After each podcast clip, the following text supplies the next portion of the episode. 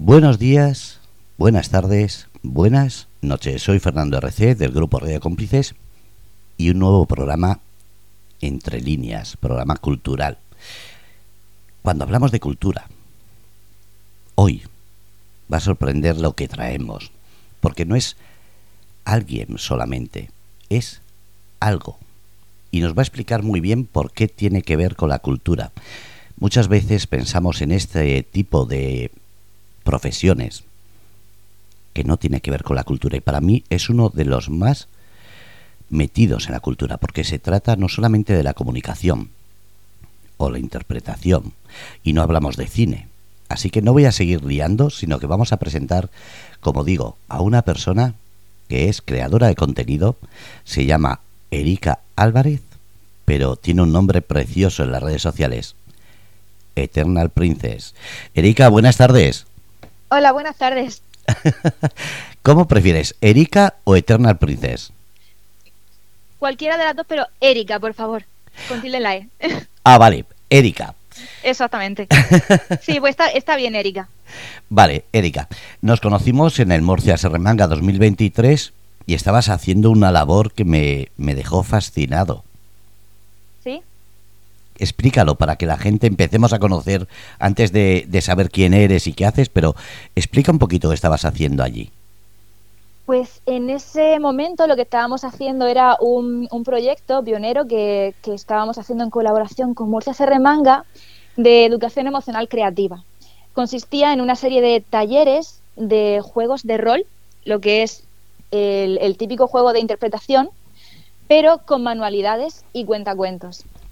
Em, el objetivo es hacer la típica manualidad que, se hace en, los talleres, pero em, un poquito contando una historia que nos abran a, la escucha activa, que nos ayuden con el tema de, por ejemplo, eh, la resolución de, conflictos, con la paciencia, con el disfrutar de ese proceso. Y todo eso lo envolvemos con un ambiente de cine y de nuestras historias favoritas, tipo Harry Potter o tipo La Princesa Mononoke, todo muy enfocado en temas fantasía.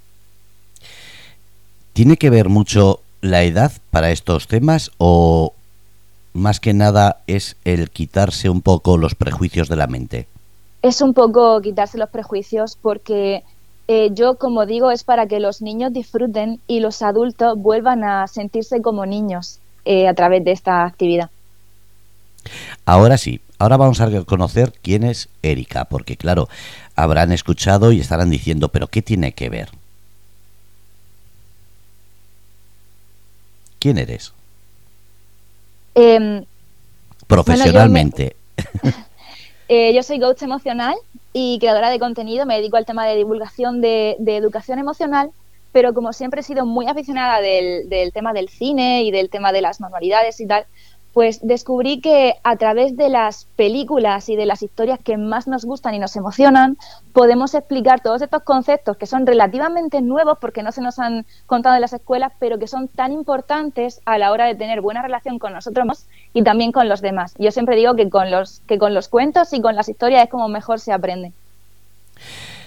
¿No estamos creando un mundo virtual un mundo imaginario demasiado potente? Lo digo porque hay ciertas tendencias que quieren quitar esa mitología de fantasía, de ilusión, y otras estáis creando a través de esa ilusión, de esa magia, el mover, el mover esos recuerdos y esas vivencias. Entonces, ¿qué hacemos? ¿Hacemos caso a un lado, a otro, o están mezclados los dos y los dos tienen razón? Yo creo que la, fantasía eh, la necesitamos y el, imaginario colectivo desde, desde el inicio de los tiempos se ha basado en las mitologías y en el mundo de las imágenes para explicar los propios desarrollos humanos. Y yo pienso que esta gente que, toma esto de, de, hacer desaparecer la fantasía es porque lo toma con una mente literal y no está entendiendo verdaderamente el mensaje que nos está transmitiendo y la importancia de los cuentos y del mundo de las imágenes. ¿No está pasando que también se está perdiendo mucha imaginación porque la gente primero no lee tanto? Las películas de ahora no son tan mágicas como las que veíamos en otras épocas, porque hay muchos clásicos que ahora los vemos y decimos, madre mía, sin apenas medios, sin apenas efectos y qué bonitas películas. O libros, o, películas para niños. Entonces, en ese sentido, ¿no se está desvirtuando un poco esa imaginación a darlo todo hecho? Yo creo que es más eh, el tema de que haya tantísima oferta de, cosas para salir, salir un poco de, la realidad, ¿no? El, evadirnos, pero para nada, o sea, eh, lo, que, lo que tiene que ver con la manera de contar historias simplemente evoluciona y sigue sirviendo para lo mismo, que es entretener y enseñarnos. Pero claro, como todas las cosas, en exceso, pues es perjudicial. Es importante también conectar con el ahora y conectar unos con otros. Como creadora de contenido, ¿qué significa para ti la educación emocional o la salud emocional?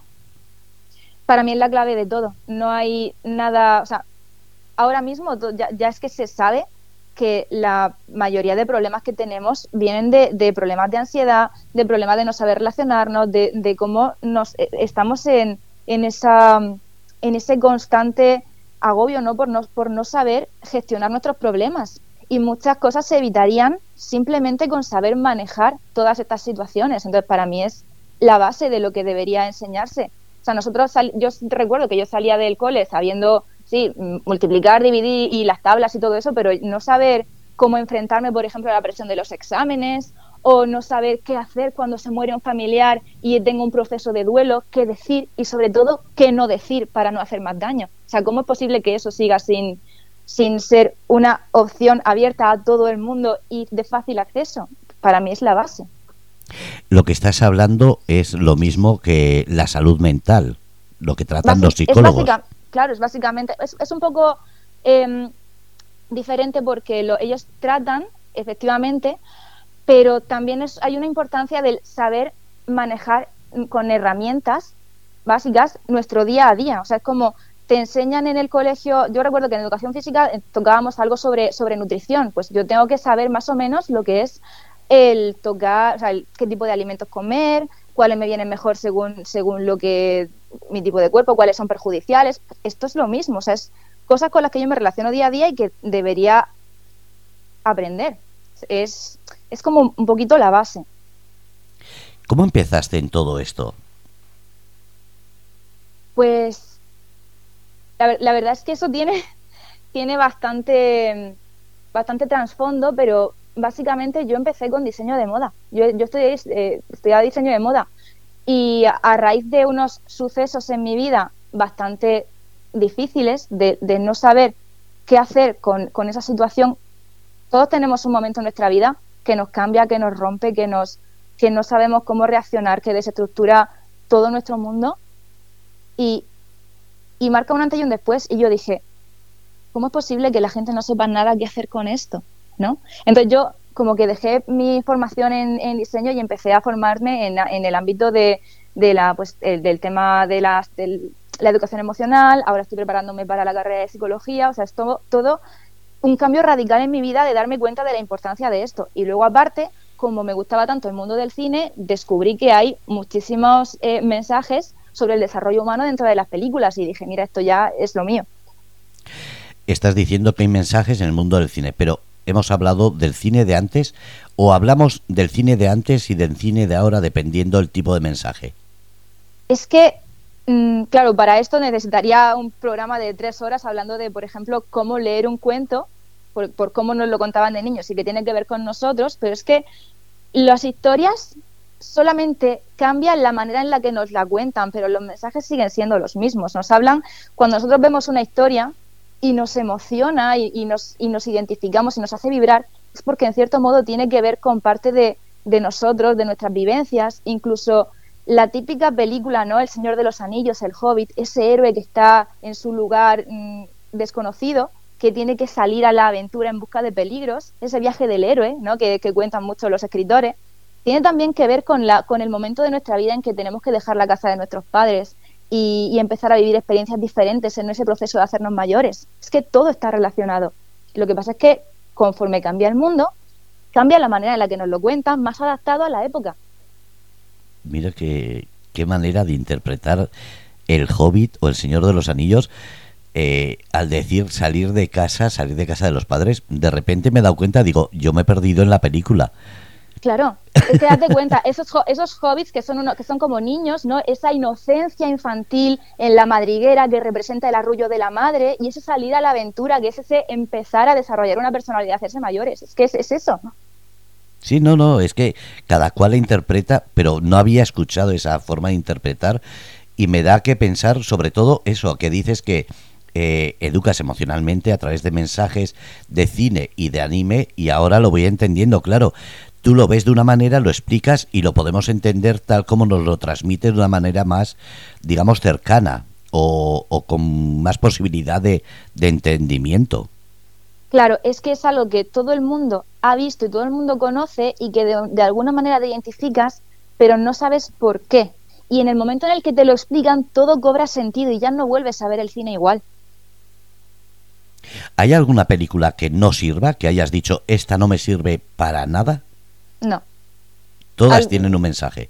Todas tienen, claro, a ver, luego tienes, tienes películas súper tontas, ¿no? De, eh, yo suelo tener mucho ese, tipo de problema con mi pareja porque es como, a mí me encanta ver cine, pero necesito, mira, ponme una película de no pensar, de, de, de, ya hasta que no me haga pensar ni plantearme nada.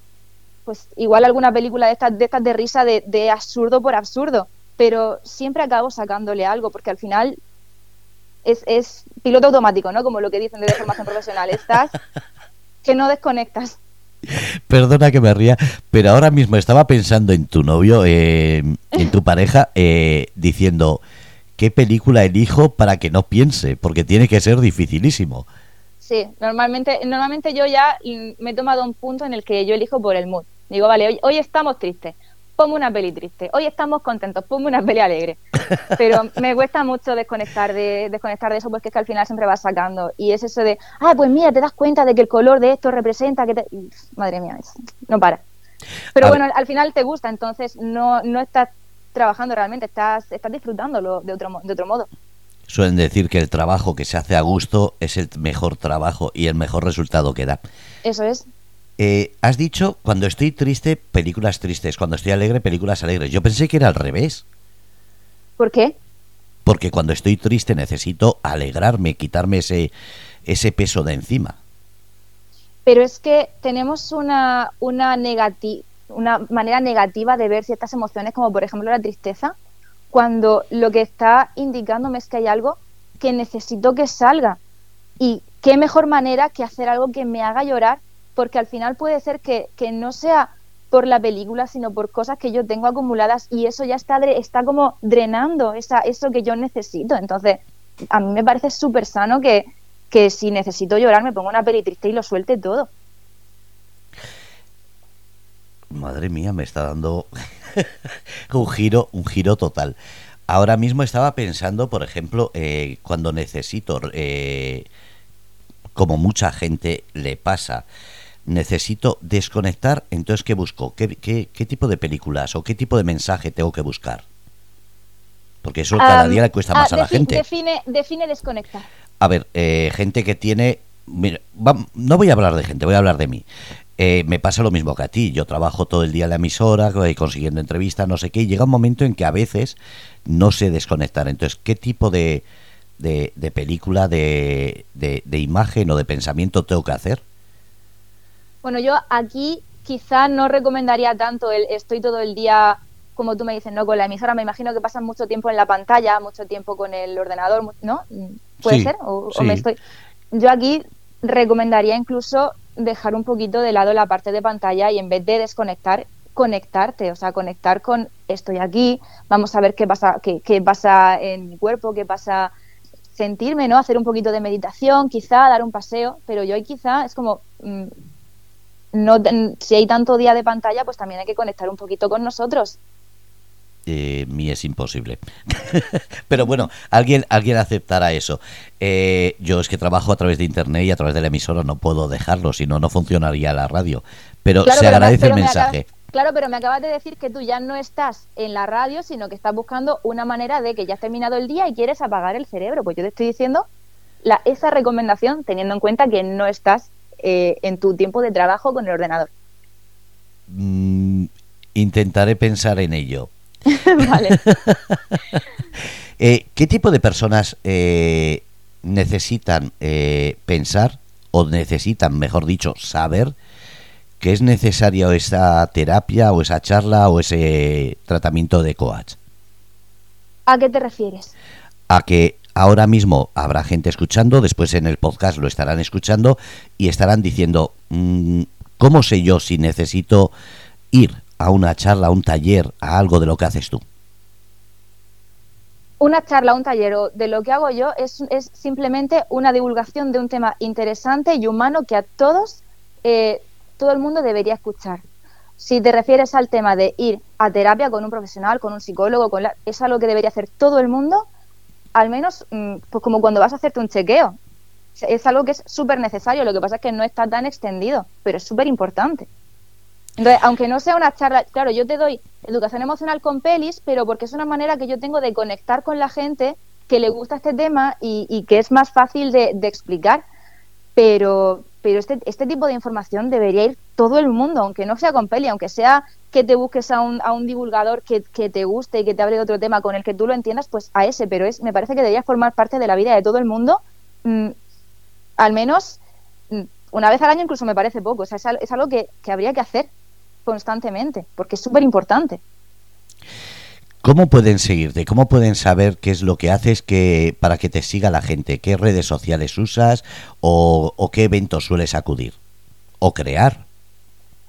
Pues eh, yo ahora mismo como tal estoy subiendo contenido en TikTok sobre análisis de, de, películas en Eternal Princess, como muy bien has dicho. Y lo que son conferencias, pues en eventos, salones del manga y lugares donde pues donde interese este tipo de, contenido. También estoy ahora mismo abriéndolo un poquito para buscar hacer algún taller para jóvenes, en, quizá para ayuntamientos, quizás estoy viendo ahí esa, esa apertura de dónde puede esto encajar, porque al final es un tema que aunque no te guste el cine, se puede mirar como por otro lugar, ¿no? Pero al final a mí lo que me interesa es el mensaje, el cine solo es un medio. Esto te tienen que contratar, es de pago, eh, haces eh, por grupos, por colegios, por localidades. ¿Cómo, cómo, ¿Cómo pueden pensar en contratarte, en localizarte? Pues a través de mis redes sociales pueden buscar eh, mi email, que lo tengo todo puesto, y ahí pues ya me, me, cuentan qué tipo de taller, si es una charla, si es un, taller de manualidades de los que solemos hacer, o si es algún tipo de charla sobre educación emocional, cualquier, cualquiera de, de estos, por ese contacto me pueden, me pueden decir. ¿Por qué zonas? ¿Región de Murcia, nacional? A cualquier, no, a cualquier lugar. Yo viajo muchísimo. Me encanta viajar. Yo lo mismo estoy aquí, que lo mismo estoy en Madrid, que lo mismo. O sea, eso no es un problema. Vale. Eh, vamos a decir que, no lo has dicho. Eh, tu nombre es Erika, pero el nombre que tienen que buscar en TikTok es Eternal Princess, terminado Eternal en dos Princess, sí, sí, sí. Eternal Princess, eh, con una barra y con una barra baja, pero bueno, que es el primero que sale al final. Sí, pero eh, por eso que al decir Erika, pues la gente puede pensar, a ver, voy a poner Erika, pero es Eternal Princess con dos S y guion bajo. Efectivamente, es Eternal Princess. Es un poco este tema Disney de, fantasía, ¿no? Y el significado de mi nombre, entonces me pareció, me pareció gracioso y lo puse así. ¿Cómo el significado de tu nombre? Ahí me he perdido. Sí, bueno, es que Erika significa literalmente eso, princesa eterna. Ah, va. Entonces, pues me hizo gracia y por eso sé que ya se quedó ya toda mi vida, me acompaña. Qué bonito. Yo pensé que era simplemente por eh, el tema de divulgación a través de anime y eso, buscando esa, esa, esa respuesta fácil. Claro, pero es que como queda tan bien, porque lo, incluso lo del bosque encantado de manualidades, todo es tan fantasía épica y, Disney y todo este tema, pues, pues que queda genial.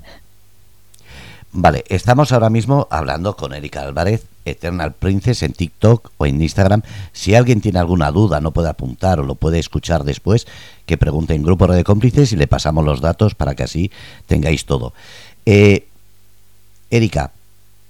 Sí. ¿Qué esperas de este 2024 que entra? Estamos ya a nada de Navidad y nada de fin de año, se puede decir. ¿Qué, qué esperas de este 2024? Uf, qué pregunta más difícil, ¿eh? No puede ser difícil que tienes que decirme como eh, coach una, una respuesta buena para que te la copie.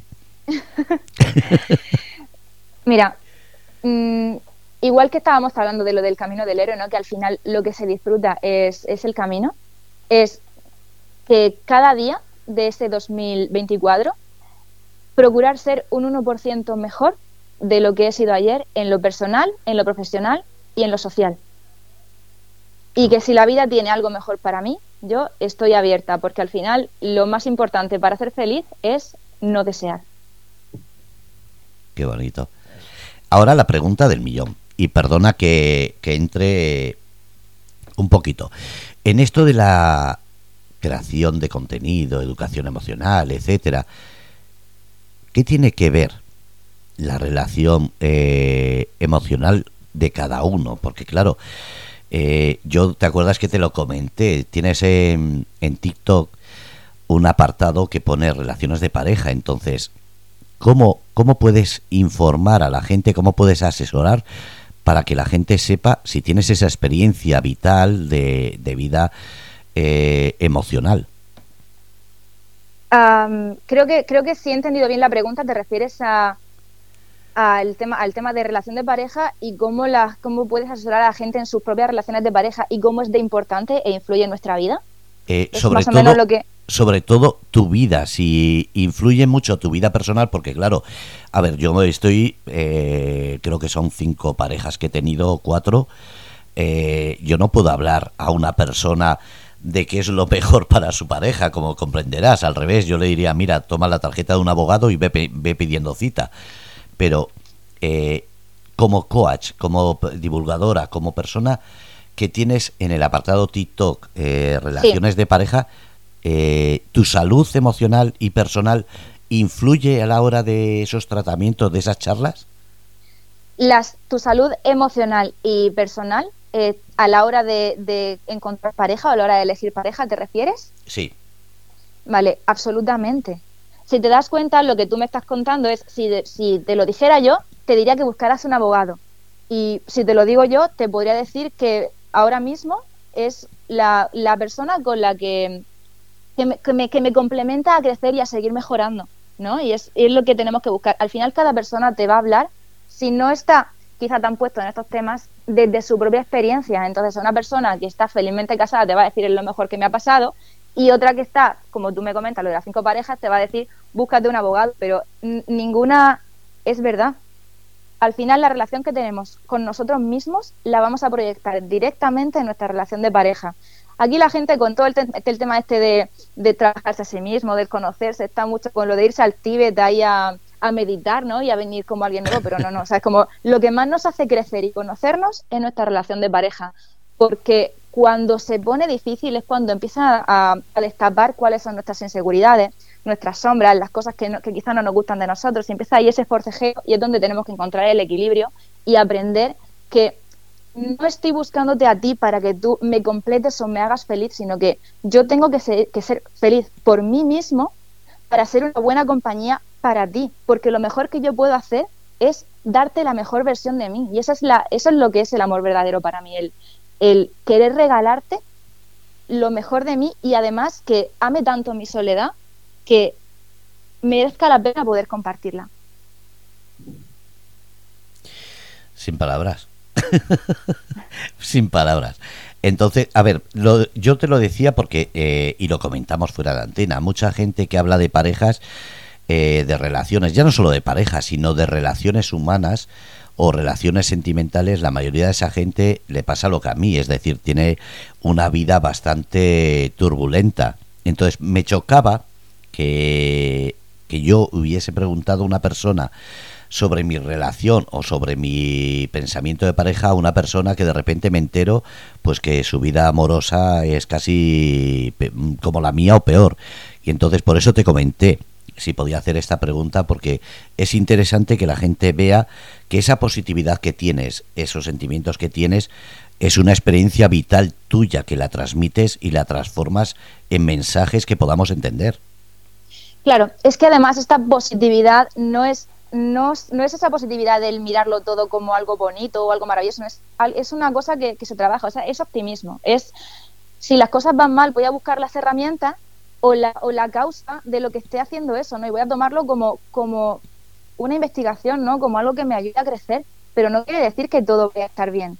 Y lo que me comentas de que, se lo, de que una persona te dice, que está peor que tú y te da sobre tu relación de pareja, pues es que tendemos a querer ayudar a los demás cuando no podemos resolver nuestros problemas. Entonces ahí estamos interfiriendo en los demás. Hay que mirarnos a nosotros antes de, de hacer eso.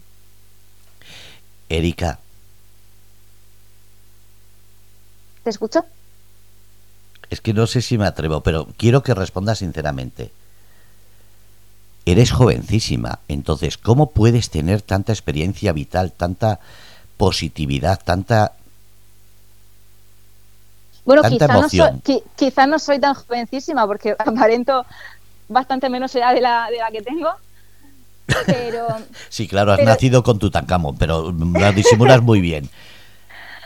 Pero quizá, o sea, yo creo que, que al final lo importante no está tanto en el saber, sino en el, en el aprender. Y no creo que la, que la sabiduría dependa de la edad que tiene una persona, sino de lo, de lo dispuesto que está o de lo dispuestos que estamos a, a qué nos puede dar la experiencia y qué, y qué nos puede enseñar.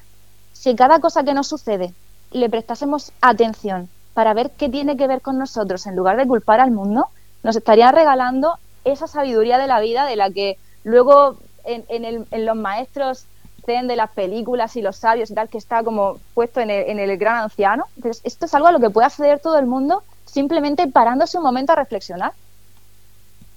Sí, pero yo no decía la edad como algo malo, sino como tópico. Sabes que cuando vemos a alguien muy mayor parece como que ya por la edad ya tiene experiencias. Entonces, en este tip, en este sentido es lo que decía que tú aparentas y eres joven, no es que lo aparentes, es que lo eres. Te habla una persona que te saca veintitantos años o treinta años. Entonces, sí. lo sé. No hace falta que me lo digas que entonces me hundo moralmente. Pero entiendo que mi vida me puede acarrear una serie de experiencias, lo que dices, buenas, malas, pero que igual no he aprendido. Entonces, en este sentido, esta, esta forma de tratar con cine, con anime, eh, ¿de dónde surgió? Porque lo has aprendido, te vino solo o a medida que has ido conociendo gente has ido evolucionando. Creo que ha sido un poquito de todo. Mira, una de las cosas que, que de hecho estoy haciendo un vídeo de Dragon Ball que habla sobre esto, una de las de grandes em, bendiciones quizá para mí ha sido que, que muchas veces cuando en la vida nos pasan desgracias, nos pasan cosas que tratamos como algo malo, como por ejemplo el cuando eres pequeño o pequeña en mi caso, ¿no? El sentirte sola en el colegio porque tienes intereses diferentes. O sea, yo siempre he sido lectora, siempre he sido curiosa, o sea, una, una cosa un poquito fuera de lugar, ¿no? Entonces, claro, me costaba mucho hacer amigos y me costaba mucho relacionarme con los demás. Entonces, eso quizá a priori podría considerarse un defecto o una debilidad, pero yo a día de hoy doy gracias a eso porque gracias a esa debilidad lo que hice fue encerrarme en los libros, buscar eh, ser curiosa, buscar maneras de contar cuentos, enfocarme en todas esas cosas. Entonces le puse el doble de intención para ahora encontrar lo que verdaderamente me gusta. Yo de pequeña leía libros de mitología y cuando de mayor empecé a estudiar algo sobre psicología, me di cuenta de que esa mitología realmente tenía que ver con la psicología. Entonces, si yo en ese momento no hubiera estado sola o no me hubiera sentido así, ahora no tendría este regalo para toda la gente que se sintió, que ahora se siente como me sentía yo, poder darles eso. Entonces, al final eso es lo que hacen los héroes de nuestras historias, es tienen una debilidad que van potenciando para inspirar a nuevas generaciones. Tu pareja o tu relación, no quiero hablar solo de tu pareja, tu relación, me refiero a amistades, familia, pareja, todo. Eh, ¿Entienden esta forma de pensar cuando tú hablas así o también te, te dicen no es así? Mira, em, mi, en, mi casa, o, eh, o en mi caso, he tenido la gran suerte de que siempre, entendieran más o entendieran menos, siempre me he sentido apoyada. Yo siempre voy a decir que mis grandes héroes son mis padres. Eh, de hecho, el sueño de, mi padre era cuando era joven ser piloto y no, no pudo ser.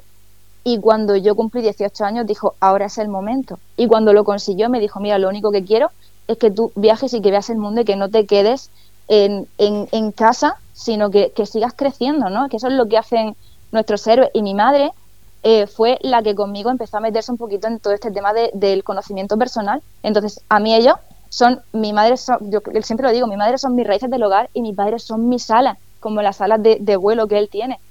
Mm, yo creo que es, mm, han sido pilares fundamentales en mi vida, ese sentirme siempre apoyada y comprendida, aunque no, no quizá tanto por los niños del entorno o por mis profesores o tal, pero por mi familia siempre me he sentido apoyada y por mi pareja más. O sea, yo siempre digo, ojalá yo pudiera verme a mí como tú me ves. Es decir, pueden ser críticos en un momento determinado, que también es necesario, pero en el fondo son tus pilares.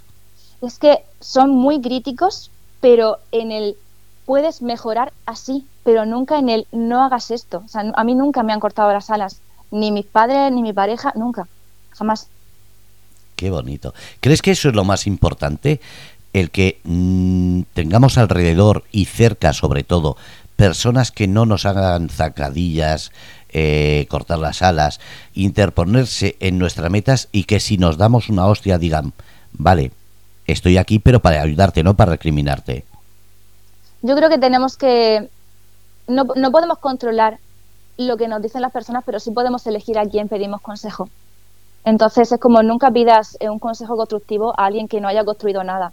Pero tendemos a, si tenemos una opinión, preguntarle a aquel que la vaya a validar y no tanto al que nos vaya a dar un punto contrario. O si, yo que sé, imagínate, quiero, de repente quiero montar una superempresa o quiero irme a, como hizo mi padre, irme a Estados Unidos a, a hacerme piloto, ¿no?